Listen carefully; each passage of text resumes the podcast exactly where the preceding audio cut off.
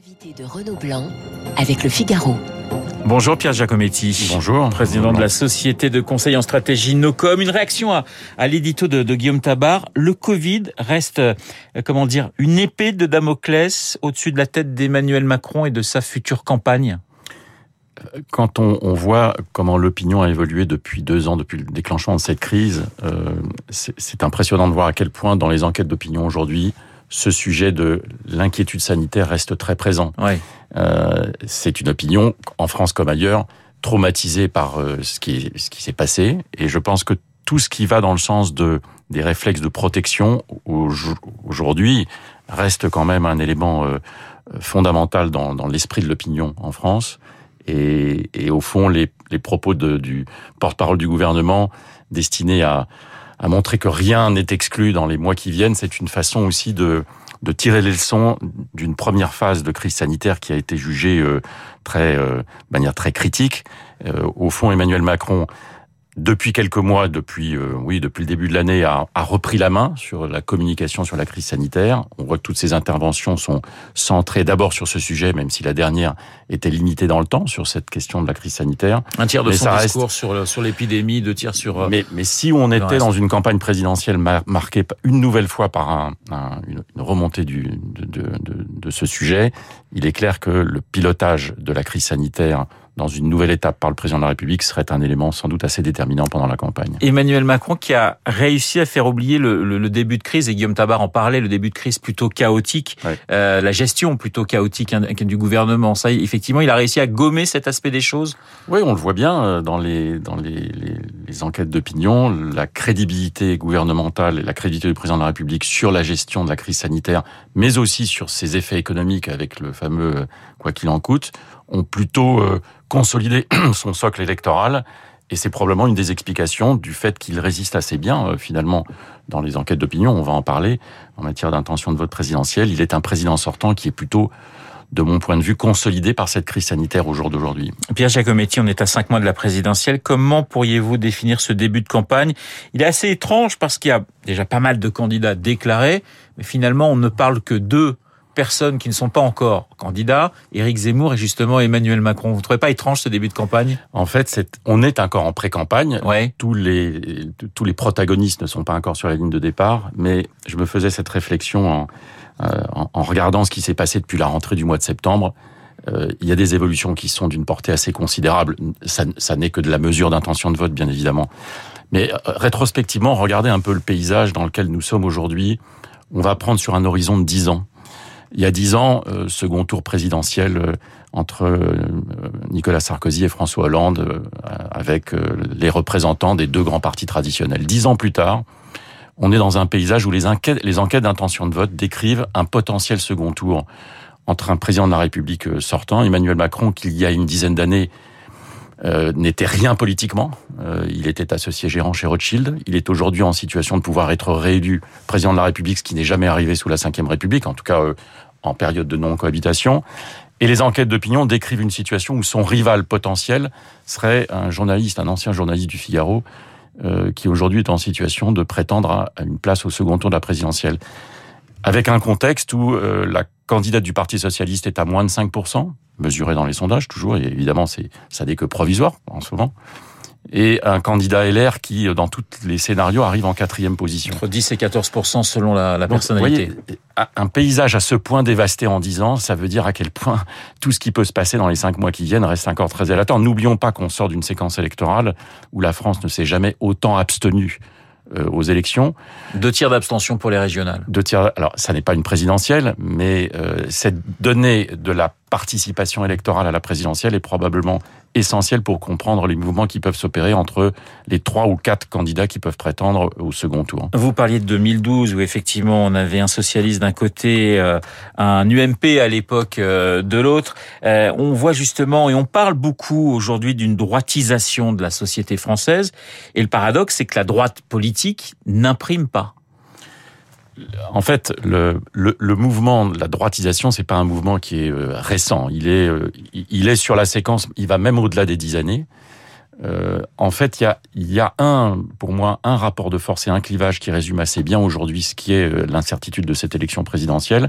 Et chez Docom, on l'a mesuré il y a quelques mois à partir d'un indicateur qu'on suit depuis cinq ans, qui est l'opposition ou la confrontation entre deux réflexes. Un premier réflexe qui euh, consiste à privilégier l'adaptation de la France au monde qui change. Et Emmanuel Macron est le porteur de cette tendance-là. Cette tendance-là, elle était, euh, quand il est élu président de la République, euh, elle était très largement majoritaire en France, de l'ordre de 70%. Aujourd'hui, elle est à moins de 50%.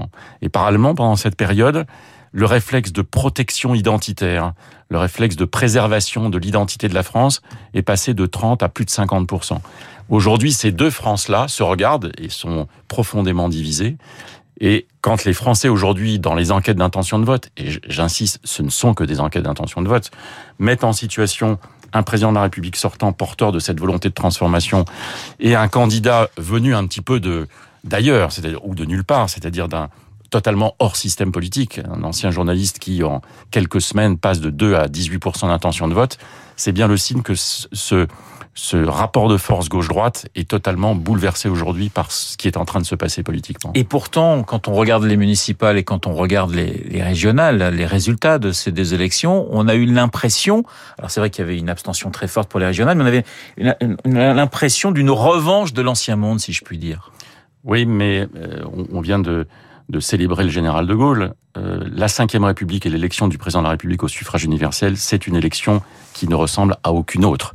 C'est une élection où l'incarnation est fondamentale et les deux personnalités aujourd'hui euh, qui sont en position d'être au second tour euh, sont deux personnalités qui, au fond, sont le l'opposition et le contraste absolu par rapport au système de parti traditionnel. Quand vous avez aujourd'hui un président sortant à près de 25% et un candidat euh, qui passe de 2 à 18% et qui n'a même pas de parti politique aujourd'hui, c'est bien euh, la, preuve que cette élection présidentielle est une élection qui se construit selon des registres qui sont totalement différents par rapport à des élections locales que vous avez mentionnées, effectivement, où, où là, les, les anciens partis euh, ont tendance à cultiver une notabilité qu'ils ont, dont ils ont fait l'acquisition depuis des années.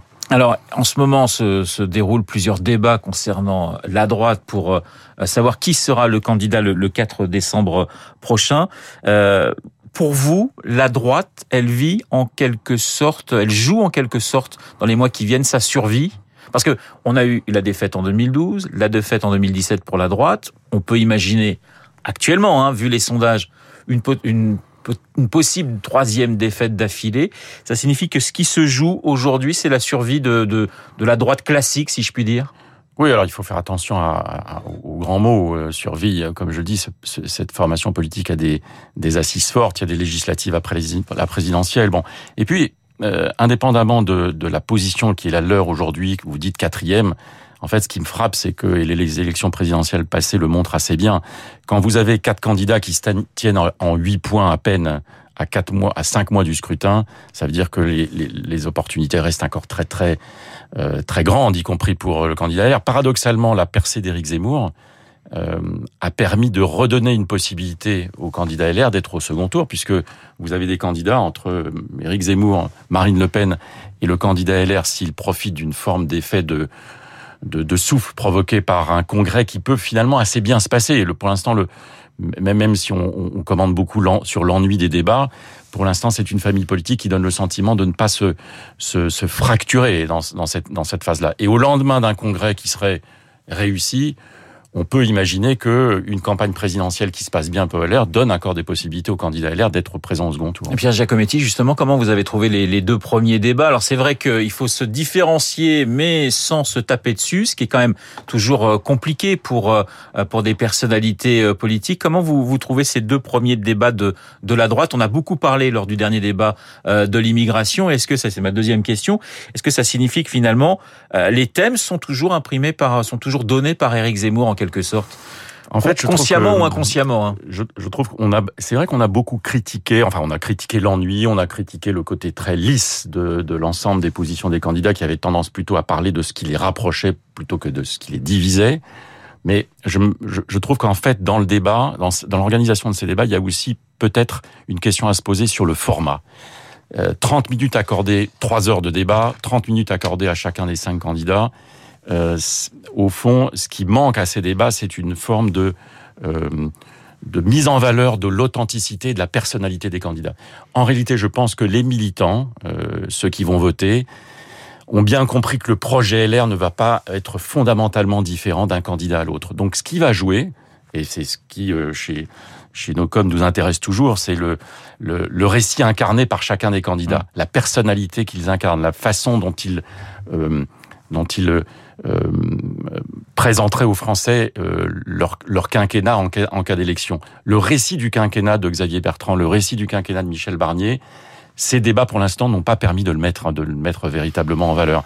Et il y a probablement une question sur les deux derniers débats qui viendront. Euh, il en reste deux c'est de savoir comment est-ce qu'on parvient à mettre en valeur, et là c'est plutôt une question de rédaction, une question de journaliste, c'est comment on arrive à mettre en valeur des personnalités, parce que je pense que ce registre personnel fera finalement sans doute la différence, notamment s'il y a un second tour. Vous savez que dans cette élection au Congrès, le premier tour permettra de dégager deux éventuels finalistes si aucun des candidats n'obtient 50%. Et dans ce cas-là, la dimension personnelle et l'incarnation pourrait jouer un rôle décisif dans le choix que feront les militants. Et on en revient, Pierre Jacometti, à ce qui fait euh, l'essence même de l'élection présidentielle en France, c'est-à-dire que c'est la rencontre entre un homme ou une femme et un peuple. On a le sentiment finalement qu'à droite comme à gauche, il manque cette stature, cette personne qui se dégage presque naturellement. Est-ce que finalement socialistes et républicains n'ont pas le même problème? C'est ce qui me fait penser que ces débats qui ont tendance à être très orientés sur la dimension programmatique, sur le questionnement par thème, ne correspondent pas probablement à ce qui est devenu aujourd'hui la société politique. C'est-à-dire la société politique aujourd'hui, et on renvoie, je reviens à cette idée de l'abstention, pour créer ou pour capter l'attention, il faut à un moment donné jouer sur une forme de, de mise en valeur de l'authenticité, de la personnalité des candidats et de ce qu'ils représentent véritablement de différents les uns par rapport aux autres. Et je pense que pour l'instant, les deux premiers débats n'ont pas suffisamment mis en valeur cette dimension-là. Pierre Giacometti, Emmanuel Macron est le grand favori, c'est ma dernière question, mais vous avez suffisamment d'expérience pour savoir qu'à cinq mois d'une élection présidentielle, rien n'est jamais joué. Plus que cela, euh, on a vu en quelques semaines, euh, notamment dans des phases d'entrée en campagne, on le dit pour Emmanuel Macron, on pourrait le dire aussi pour Éric Zemmour, euh, connaître des évolutions d'intention de vote extrêmement brutales. Et dans un système politique où euh, vous voyez que les flux sont euh, impressionnants dans leur rapidité, même le président sortant aujourd'hui n'est pas à l'abri euh, d'une entrée en campagne qui pourrait provoquer une réduction de son score. Vous savez, dès lors qu'on s'approche des 20%, plus personne n'est épargné par un risque d'élimination du second tour. Merci beaucoup Pierre Giacometti d'avoir été ce matin mon invité, le président de la société de conseil en stratégie Nocom. Il est 8h28 dans un instant, l'essentiel de l'actualité avec Charles.